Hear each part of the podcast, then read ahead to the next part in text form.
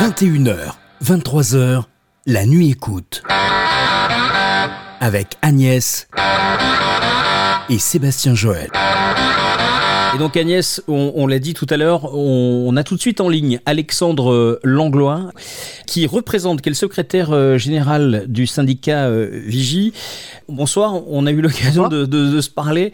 Et il y a un petit truc qui est un petit peu rigolo. Vous voulez savoir si on allait se tutoyer ou vous voyez Parce que vous avez l'impression d'être vieux quand on vous dit vous. Oui, c'est ça, c'est le petit truc. Et puis je trouve que c'est plus convivial de se tutoyer. Après vous, ça met une barrière. Donc c'est très bien quand on est policier de vous voyez les gens qu'on ne connaît pas pour mettre une barrière et un respect. Après, quand on est entre, entre gens de conviction qui vont dans le même sens, je pense que ce tutoiement est plus agréable et plus convivial. Après, je respecte les choix de chacun. Non, bah, donc moi je peux partir sur le, sur le tutoiement. On a un sujet euh, fort là qui est, qui est celui de, de cette loi. Alors, on parle de la loi concernant euh, les captations vidéo euh, sur les fonctionnaires de, de police, mais en fait, c'est bien au-delà de ça. C'est une partie d'une loi euh, dans laquelle justement on parle de ça, c'est-à-dire d'interdire la diffusion des visages des policiers.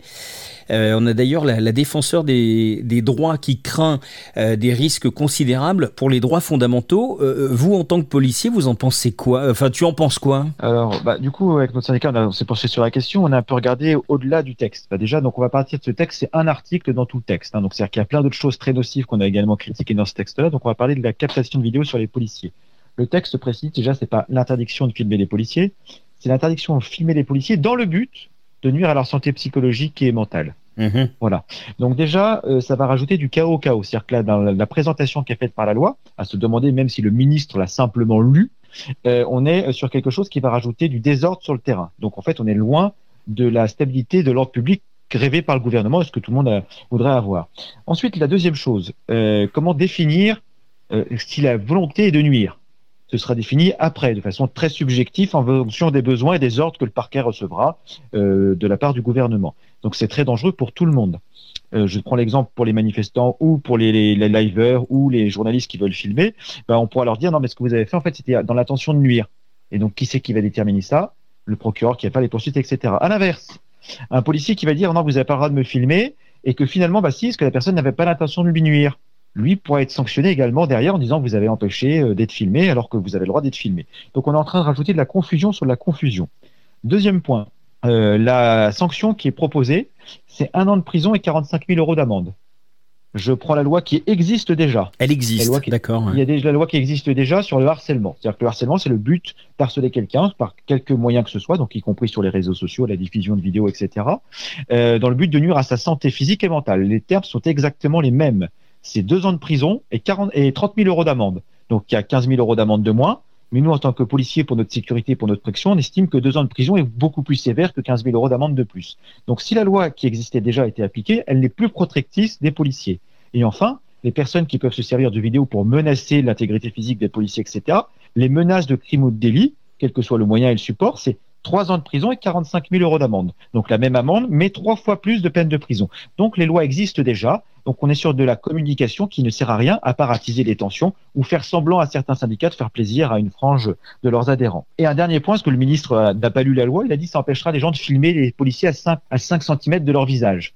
Donc ça, c'était un des arguments de Darmanin à l'Assemblée nationale. Euh, c'est faux. La loi aurait été effectivement intéressante de dire maintenant vous avez le droit de filmer les policiers à partir de telle distance un mètre, deux mètres, trois mètres. Ça, ça aurait été intéressant et a permis d'apaiser les tensions sur le terrain. À l'heure actuelle, on ne peut pas filmer un policier à 5 cm de son visage. Déjà, ce n'est pas respectueux. Et deuxièmement, quand il y a une opération de police en cours, on n'a pas le droit d'entraver une opération de police. Donc là, ça met en porte-à-faux tout le monde une fois de plus. Des clarifications qui auraient pu être faites à l'occasion de cette loi n'ont pas été faites. Parce que les policiers ne bénéficient pas euh, de protection particulière en matière de droit à l'image, apparemment, hein, selon une circulaire du ministère de l'Intérieur qui date quand même de 2008, donc il y a 12 ans en arrière. Euh, vous ne pouvez pas vous opposer à l'enregistrement d'images dans le cadre de vos missions. Euh, C'était quand même un besoin. Enfin, très régulièrement, on voit sur les images que les policiers sont, gênés et, et, parfois même, au-delà d'être gênés, il y a des policiers tout simplement qui n'ont pas envie d'être filmés et qui refusent. Donc, si on, s'arrête là-dessus, en théorie, on a le droit aujourd'hui de filmer un policier. Aujourd'hui, on a le droit de filmer un policier. Donc, une fois de plus, c'est les, opérations de police courantes. Il y a certaines opérations de police qui, à cause de leur discrétion, de l'enquête, du besoin de l'enquête, etc., n'ont pas le droit d'être filmées. Mais elles sont déjà prévues. Les policiers qu'on croise sur la voie publique, que ce soit en manifestation, en maintien de l'ordre en patrouille euh, régulière sur le terrain, tout cela a le droit d'être filmé.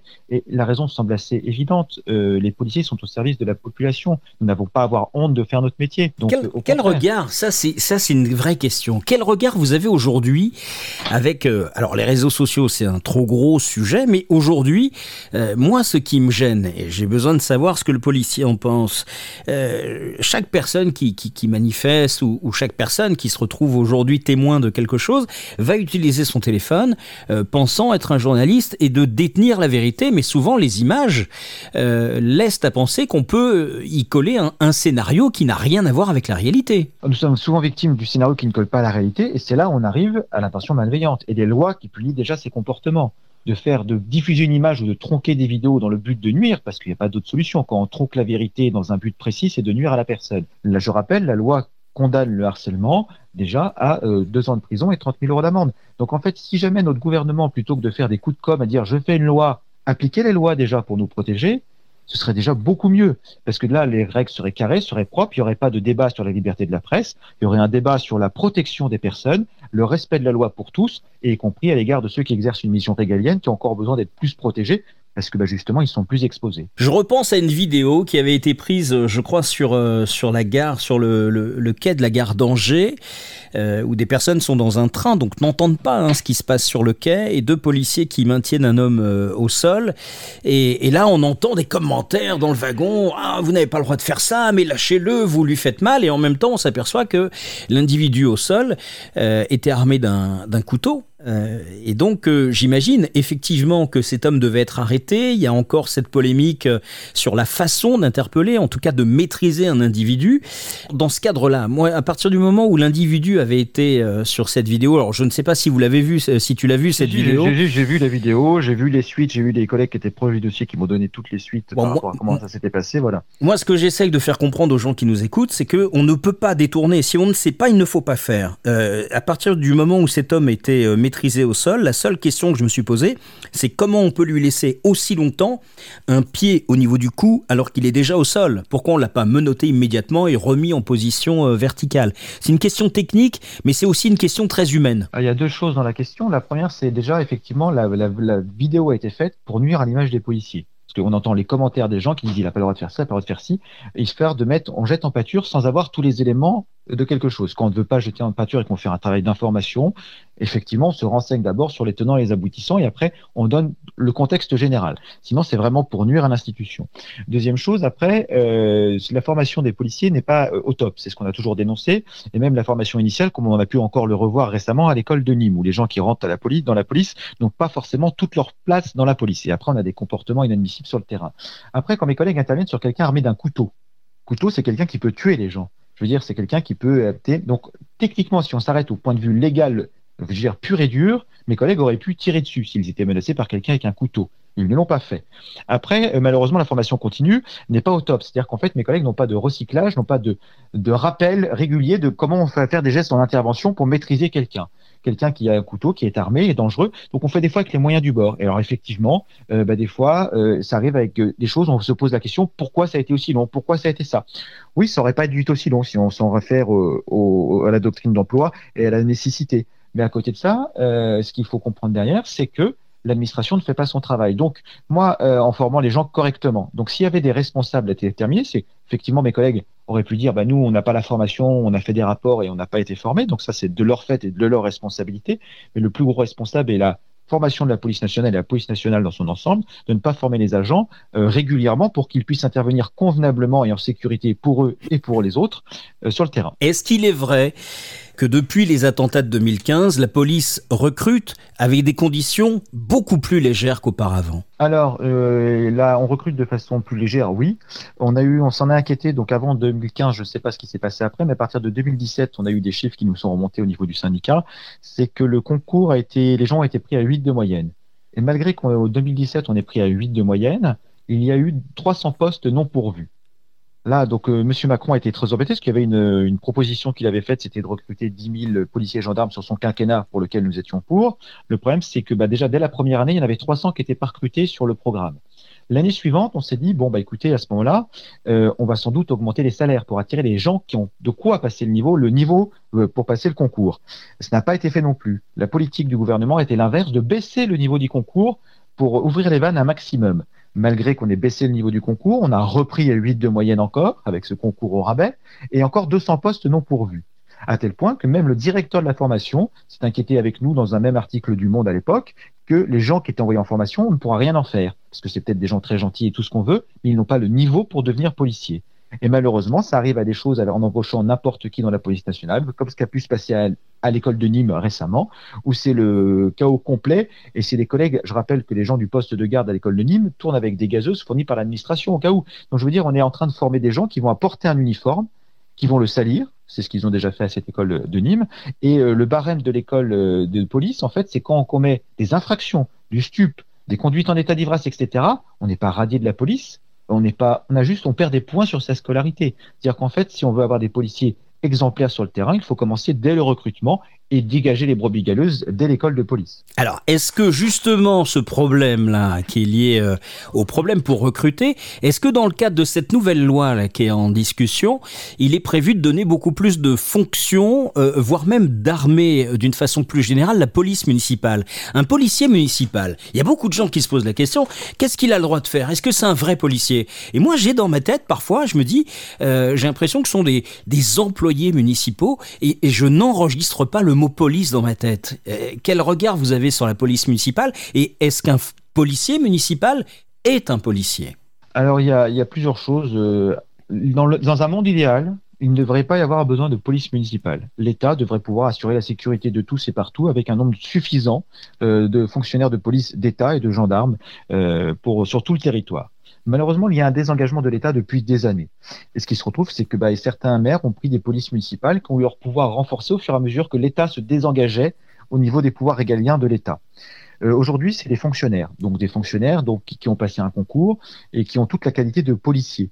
Euh, nous, ce qu'on milite, c'est pour qu'ils soient intégrés à la police nationale et qu'on fasse disparaître les polices municipales. Maintenant, ça, c'est dans un monde parfait. Dans un monde mettant pratique, à l'heure actuelle, le, il y a eu tellement de défauts de recrutement et qui continuent, comme on a pu le voir à l'heure actuelle, parce qu'on ne recrute pas les bonnes personnes et même pas en nombre suffisant.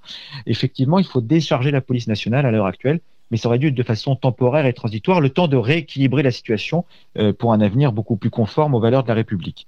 Et justement, j'ai vu un matin avec, euh, avec BFM TV et, Bourdin, la maire de, Paris, qui, euh, qui justement a réagi hein, sur, sur la, possibilité d'armer la, police municipale. Apparemment, elle s'y oppose. Et, là, justement, tu parlais de, de sociétés privées. Ça veut dire qu'on va pouvoir donner des, des, fonctions supplémentaires, des droits supplémentaires à, des agents de sécurité? Alors, je rebondis déjà sur la première chose sur la, maire de Paris, euh, qui est incohérente dans son discours. Euh, je dis ça juste parce que nous, on l'a en travers de la gorge. À l'époque, il y avait des agents de surveillance de Paris, qui étaient des agents qui faisaient office de police municipale à Paris, parce que Paris n'avait pas le droit d'avoir une police municipale, et qui travaillaient avec la préfecture de police. Donc, ils étaient payés par Paris et faisaient un travail équivalent d'une police municipale. La maire de Paris a choisi de les supprimer, pour deux ans après remettre une police municipale en ayant mis sur le carreau tous ses fonctionnaires. Donc, je veux dire, elle est dans un discours démagogique, un discours tout ce qu'on veut, mais surtout pas rationnel et cohérent. Ensuite, sur des polices municipales.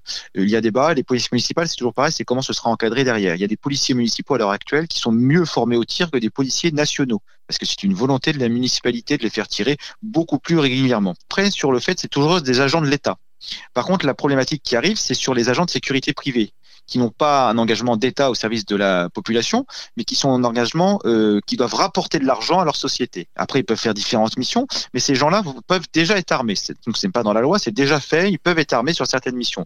Par contre, cette loi prévoit de leur donner des prérogatives au niveau judiciaire. C'est-à-dire qu'ils mhm. vont pouvoir exercer des missions judiciaires sous contrôle du procureur et de la police nationale, mais ils vont pouvoir faire des choses qu'à l'heure actuelle, ils n'ont pas le droit de faire. La vraie question, c'est également aussi à un instant T, c'était une mesure provisoire, euh, pourquoi pas? Le problème, c'est que ça va être le but, c'est de faire ça durer dans le temps. Et la dernière fois que nous avons été au ministère, la volonté clairement du ministre est affichée. Donc c'était à l'époque de Monsieur Collomb, c'était de nous dire euh, on va vendre le maximum d'émissions qu'on peut de l'État aux euh, sociétés de sécurité privées. Donc il y a cette volonté de désengagement de l'État et après on aura une sécurité à la fois à la carte en fonction des communes et encore pire que ça avec des agents de sécurité privée qui n'auront pas une loyauté envers l'intérêt général mais envers une société. Le but d'une société ce n'est pas l'intérêt général, c'est de faire de l'argent. Et donc il y a certains domaines où malheureusement faire de l'argent pose problème plus que l'intérêt général. Effectivement.